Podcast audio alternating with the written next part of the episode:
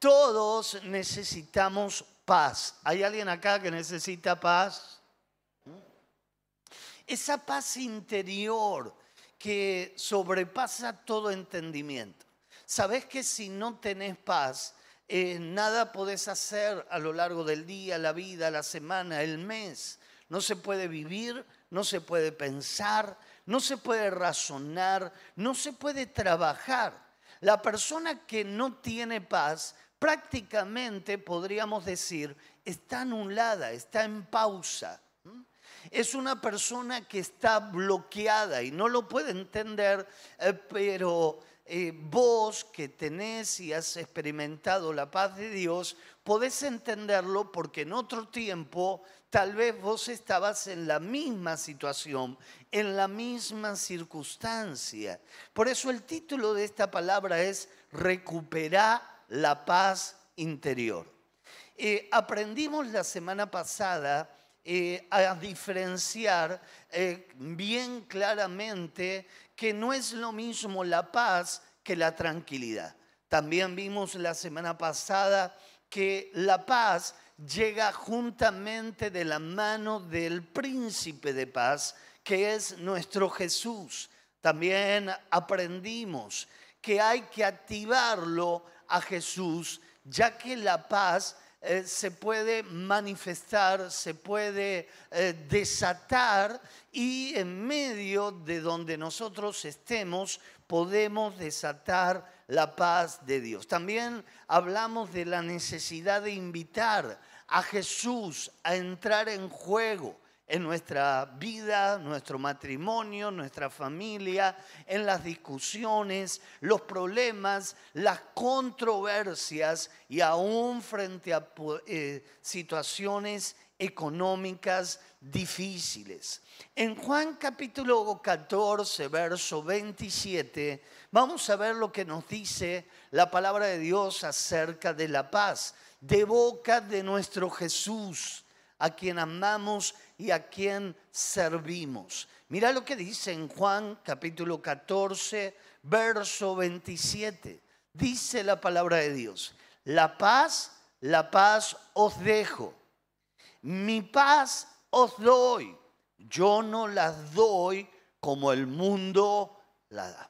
Jesús ascendió a los cielos hace dos mil años, nos fue a preparar lugar para que un día estemos juntamente con Él por la eternidad. Pero antes de ascender a los cielos, Él dijo, mi paz os dejo. La paz no se la llevó Jesús con Él, sino que Él la ha dejado sobre la iglesia, sobre los hijos. Y desde entonces se transmite de generación en generación. Recordamos lo que vimos la semana anterior, que la palabra paz en hebreo es la palabra shalom, que significa nada entre nosotros. No hay ningún pleito, enojo, contienda, nada por resolver. Eh, también quiere decir perfecto, completo, seguridad, fortaleza, salud, prosperidad y abundancia. Una vez que la paz es una realidad en nosotros, comienza a fluir desde nosotros a los que están a nuestro alrededor.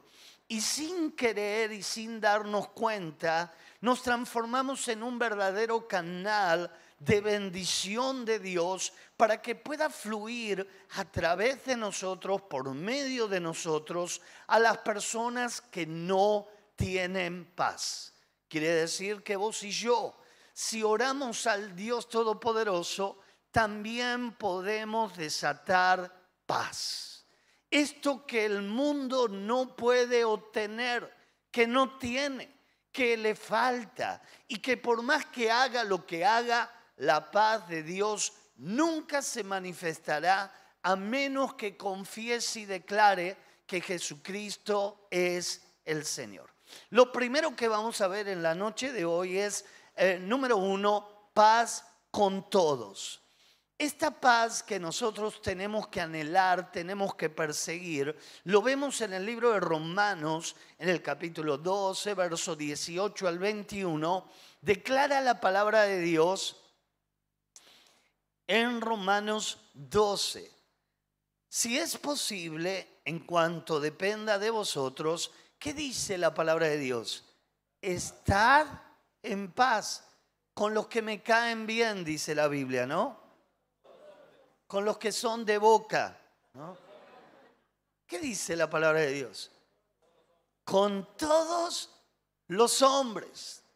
No os venguéis vosotros mismos, amados míos, sino dejad lugar a la ira de Dios, porque escrito está, mía es la venganza, dice el Señor. Yo pagaré. Así que si tu enemigo tuviere hambre, ¿qué es lo que tengo que hacer, hermanos? Dale de comer. Si tuviere sed, dale de beber.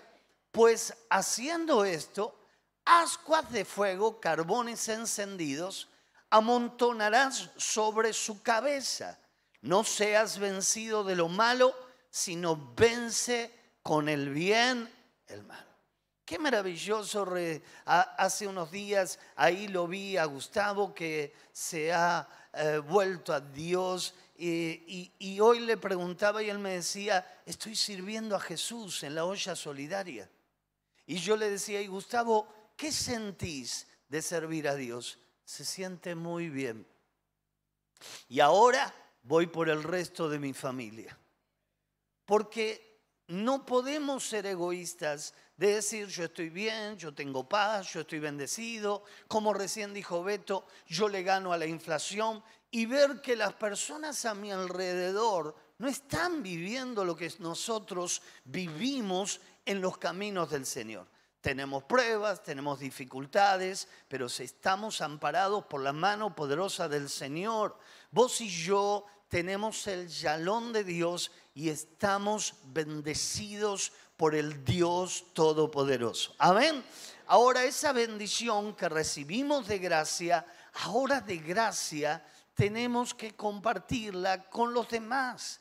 El desafío es estar en paz con todos. ¿Con cuántos tenemos que estar en paz?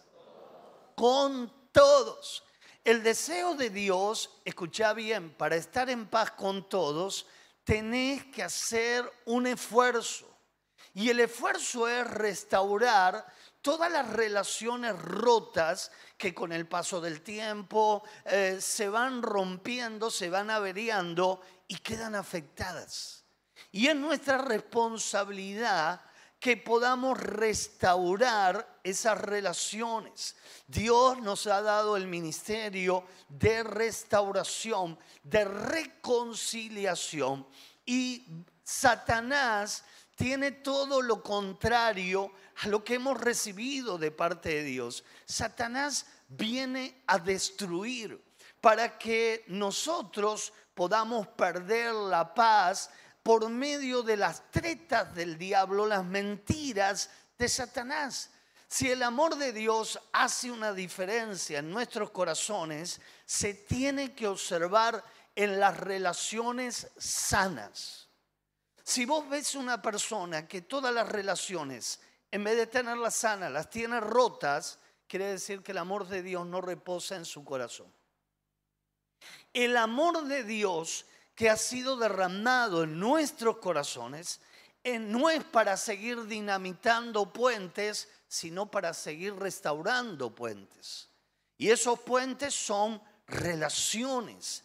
Si esa es la función fundamental del amor de Dios en nuestros corazones. La manera como resolvemos nuestras diferencias va a marcar nuestra madurez espiritual si no poder restaurar, no poder resolver las diferencias, quedaste en una inmadurez espiritual.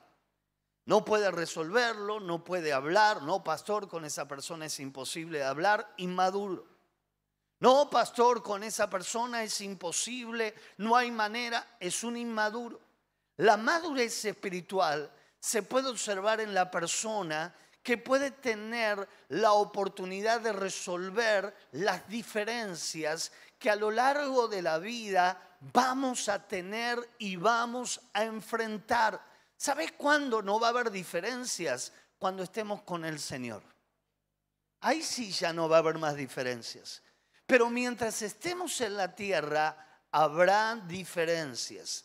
Ahí la palabra de Dios en Romanos 12, 18 dice, si es posible, no rendirse, hacer todo lo posible que está al alcance de tu mano para reconciliar. Mientras haya un hilo de esperanza, reconciliate.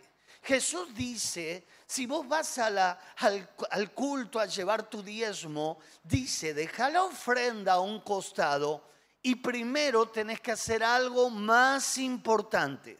¿Qué es lo que dice Jesús? Reconciliate con tu hermano. Y luego trae la ofrenda al altar. Porque si vos traes la ofrenda, das tu diezmo, eh, haces pacto con el Señor, pero estás enemistado con alguien, esa ofrenda no es válida delante del Dios Todopoderoso. Jesús dijo de esta manera, déjala a un costado, reconciliate con tu hermano y después seguí con lo que tenías pensado hacer, pero no sigas adelante sin primero estar reconciliado. Ahí en el libro de Romanos continúa diciendo y dice, en cuanto dependa de ustedes, no podemos controlar las reacciones de los demás, pero sí entendemos los beneficios de estar en paz, de reconciliarnos con los demás. Y nosotros, si entendemos los beneficios, somos los que tenemos que tomar la iniciativa. ¿Qué le vas a pedir peras al olmo? Aquel que no tiene a Cristo, aquel que no conoce la fe, aquel que no conoce los beneficios de que busque la paz, ¿No seríamos nosotros los que debemos de tomar la iniciativa? Los que entendemos lo importante que es la paz y la que no queremos perder en nuestra vida, en nuestro hogar, en nuestro matrimonio, en el lugar donde trabajamos. Somos nosotros los que tenemos que tomar la iniciativa y el Dios de los cielos nos respaldará. Ahí dice la palabra de Dios, en cuanto dependa de ustedes. No importa quién tiene razón, no importa eh, quién ahí eh, va a aparentar que ganó una discusión. Toma la iniciativa, porque si perdés esa iniciativa, por más que tengas razón, la paz de Dios va a huir de tu vida y de tu corazón. En paz dice ahí la palabra de Dios, pero es necesario también tomar distancia de aquellas personas que eh, se portaron mal, que no estuvieron bien conmigo. Eso de estar en paz no significa que vuelva a relacionarme con la persona como si nada ocurrió, como si nada sucedió de ninguna manera. Suele haber situaciones, te voy a poner ejemplos, en qué ejemplos no. Por ejemplo, cuando hubo violencia, abusos, maltratos. Tengo que estar en paz con la persona, tengo que perdonar, pero eso no significa que vuelva a tener una relación con esa persona. De hecho, la justicia hoy en día obliga al maltratador, al violento, a tomar distancia de la persona damnificada y se le colocan eh, perimetrales donde la persona no se puede acercar ni siquiera a 100 metros de distancia, porque la persona si lo ve activa la perimetral y la policía viene al lugar y si el hombre o la mujer o la persona eh, quebrantó la perimetral va a ser llevado detenido. Yo tengo paz, yo te perdoné, pero no podemos tener ningún tipo de relación vos ahí y yo acá. Y así estamos bien. Esto es el principio espiritual. Yo voy a estar en paz, yo busco la paz, pero no me voy a dejar lastimar otra vez. No voy a dejar eh, eh, poner otra vez a exponer en riesgo a mis hijos para que le vuelva a violentar, para que los marque, para que los lastime. Este es uno de los ejemplos, pero quiero compartirte otro ejemplo que tiene que ver con situaciones donde de repente en un lugar te dieron un mal servicio.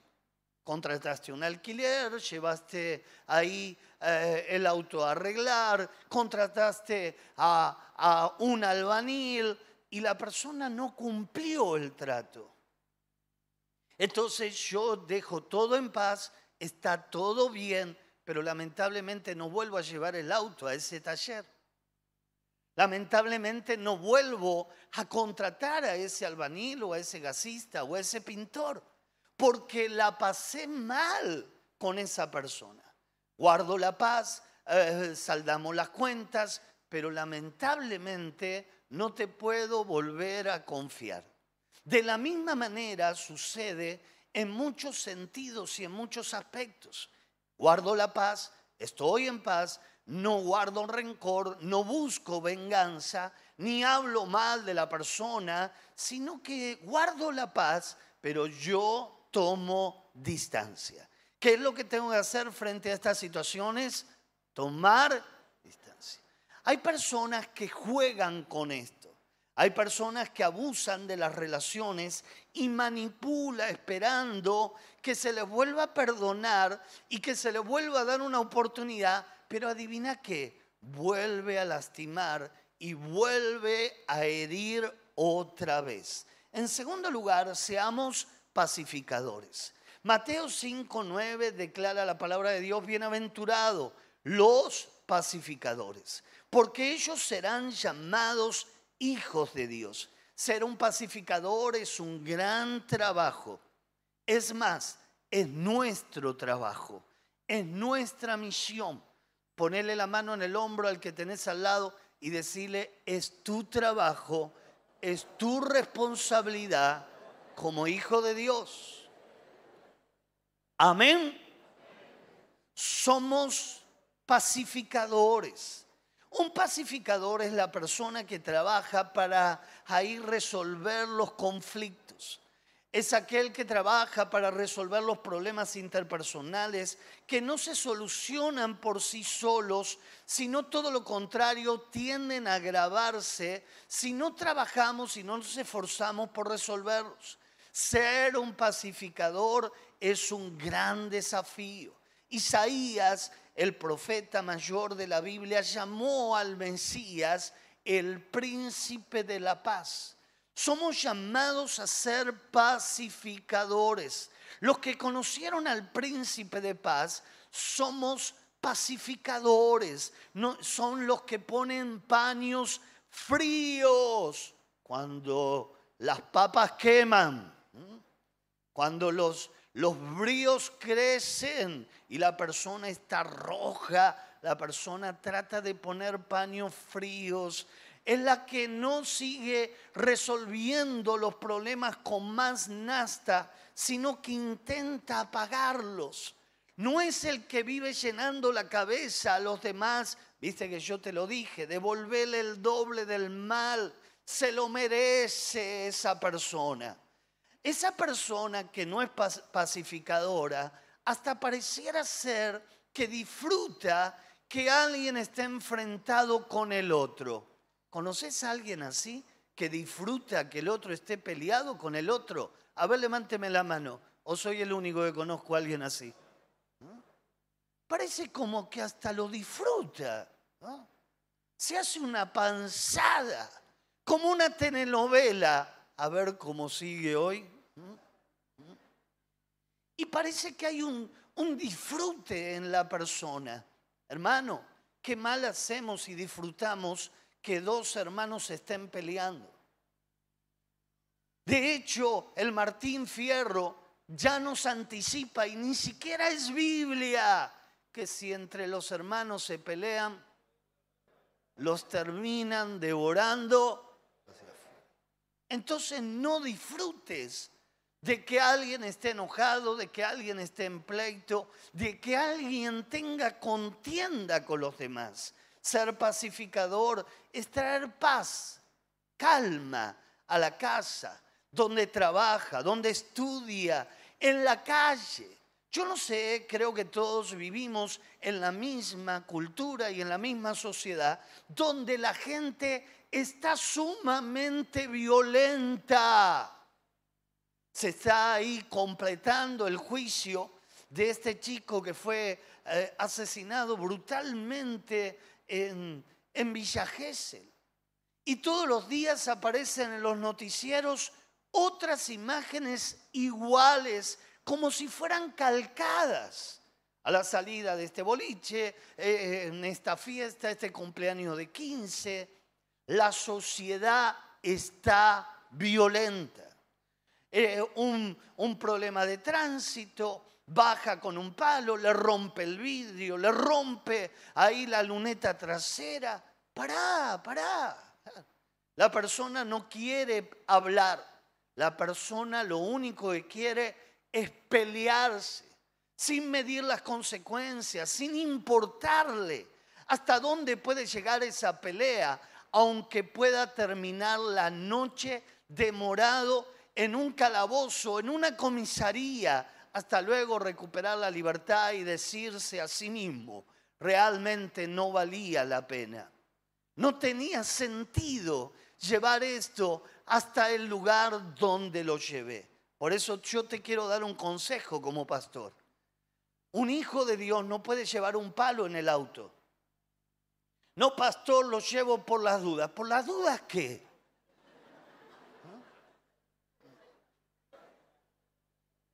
Si vos lo llevas, ese palo que usan los camioneros para golpear las, eh, las cubiertas, que eh, se van ahí endureciendo por el uso, eh, la usa eh, un, hombre que utiliza un, un, auto común y corriente. Hermano, usted no tiene que tener eso, ni un fierro.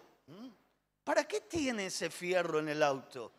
Y yo lo tengo, usted no sabe, por las dudas puede pasar algo. Para defender a mi familia, algunos pueden expresar. Y ni que hablar un arma. Las personas que llevan esto eh, solo por el hecho de decir para defenderme en caso de ser necesario, en un momento de locura lo puede llegar a utilizar y su vida nunca más será la misma. Un pastor me contaba una historia que, me escalofriaba, ¿no?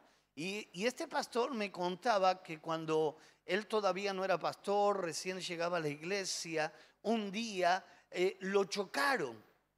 Y él se bajó del auto eh, y la otra persona no quería hablar. Y entonces este hermano en la fe, eh, en, su vida vieja, había seguido instrucción de judo, siendo cinturón negro de judo. Claro, cuando la otra persona le quiso ahí hacer algo, lo agarró del cuello, así solamente, y lo contuvo, lo detuvo. Y entonces dijo, bueno, ya está, no lo, no lo voy a golpear, no es mi intención. Se dio vuelta, el, el hombre agarró algo que encontró en la vereda y le partió la cabeza. Puntos de sutura, eh, intervención policial, quedó noqueado en el piso, de casualidad eh, se salvó. Por eso, hermanos queridos, estamos viviendo en una cultura tan, pero tan violenta que la violencia no resuelve absolutamente nada.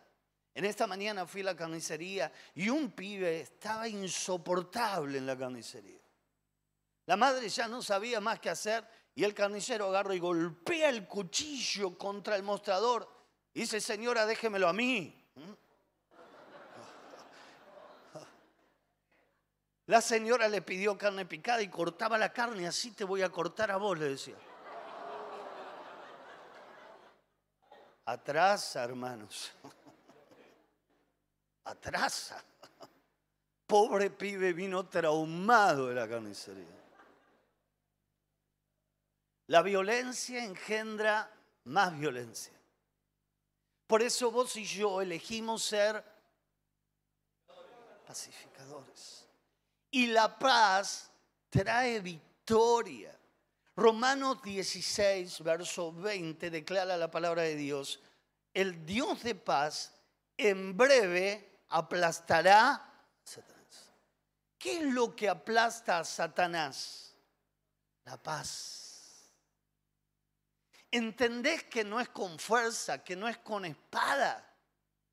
Es con el Santo Espíritu del Señor que reposa en tu vida y en la mía, en nuestro corazón, que dice la palabra de Dios que aplastará a Satanás, lo avergonzará debajo de nuestros pies. La obra del diablo es muy clara y es muy evidente. Traer conflictos, enfrentamientos, divisiones. Los conflictos son la herramienta predilecta del diablo para robarnos la paz. En Juan 10:10 10 dice, el ladrón no vino sino para hurtar, para matar y para destruir. Pero dice Jesús, aparece en escena, pero yo he venido para que tengan vida y para que la tengan en abundancia. La marca de Satanás es clara, roba, mata, destruye. Satanás viene a destruir las relaciones en un hogar, en una casa, en una familia, entre esposos. Pero Jesús oró al Padre y oró de esta manera para que sean uno. Jesús es sinónimo de unidad, de reconciliación, de restauración. Mas Satanás está parado de la vereda de enfrente. Siempre que nos paremos del lado de la reconciliación, de la paz, el enemigo va a ser avergonzado y el enemigo va a tener que huir de nuestra vida, de nuestra casa, de nuestro hogar. ¿No te diste cuenta todavía que muchas situaciones que se generan tienen un trasfondo absolutamente espiritual? La Biblia dice, Dios aplastará a Satanás y lo hará por medio de la paz. ¿No te parece loco que un conflicto se acabe por medio de la paz? Qué paradójico. Dios aplastará, derrotará a Satanás por medio de la manifestación de la paz. Romanos 16, verso 20 dice, Dios de paz el Dios de paz en breve aplastará a Satanás. No dice el Dios de poder, no dice el Dios de milagros, no dice el Dios de maravillas, dice el Dios de paz. Y es ahí donde vos tenés que aplicar lo que el Señor nos enseñó. Mi paz os dejo. No oro por un milagro cuando tengo que orar por paz. No oro por liberación. Pastor, mi esposa está endemoniada. ¿Por qué dice eso? No, porque tuvimos un conflicto, tuvimos una pelea. Su esposa no está endemoniada. Su esposa necesita paz. Y entonces eso es lo que el Señor nos, nos dice en un momento oportuno, donde no hay paz, es donde vos y yo la tenemos que desatar. ¿Estaremos dispuestos a desatar la paz en el próximo conflicto que tarde o temprano vamos a vivir y vamos a experimentar? No queremos tener conflictos, ¿no? ¿A cuánto le gusta tener conflicto? A ver, levánteme la mano. Creo que a nadie, ¿no? Aunque a algunos le encanta pelear profesional de la pelea. Abogado tendría que ser. Ni burlando se compara con él. le encanta encontrar la pelea, el conflicto, embalarse y decir, yo tengo razón. Hermanos, la Biblia dice que lo que tenemos que desatar es la paz en medio del conflicto, en medio de la situación, tenés que identificar que probablemente el diablo esté haciendo de las suyas. Y lo que tenés que hacer en ese momento es desatar paz. Vení, vamos a orar. Vení, no discutamos más. Vení, no peleemos más. Vení, no sigamos a... Es en vano, no, no vamos a llegar a ningún lado. Vamos a buscar la paz de Dios. Y la paz de Dios es una persona, se llama Jesús. Vamos a involucrarlo a Jesús. Vamos a hacerlo parte. Vamos a encomendarnos a Él. Vamos a buscarlo de todo corazón. Y la paz que antes te era esquiva, ahora no te va a esquivar más. Porque tenemos a Cristo dentro de nuestro corazón. Tenemos paz. Tenemos paz. Vamos a ponernos de pie. Vamos a levantar nuestras manos al Señor. Vamos a adorarlo a Él.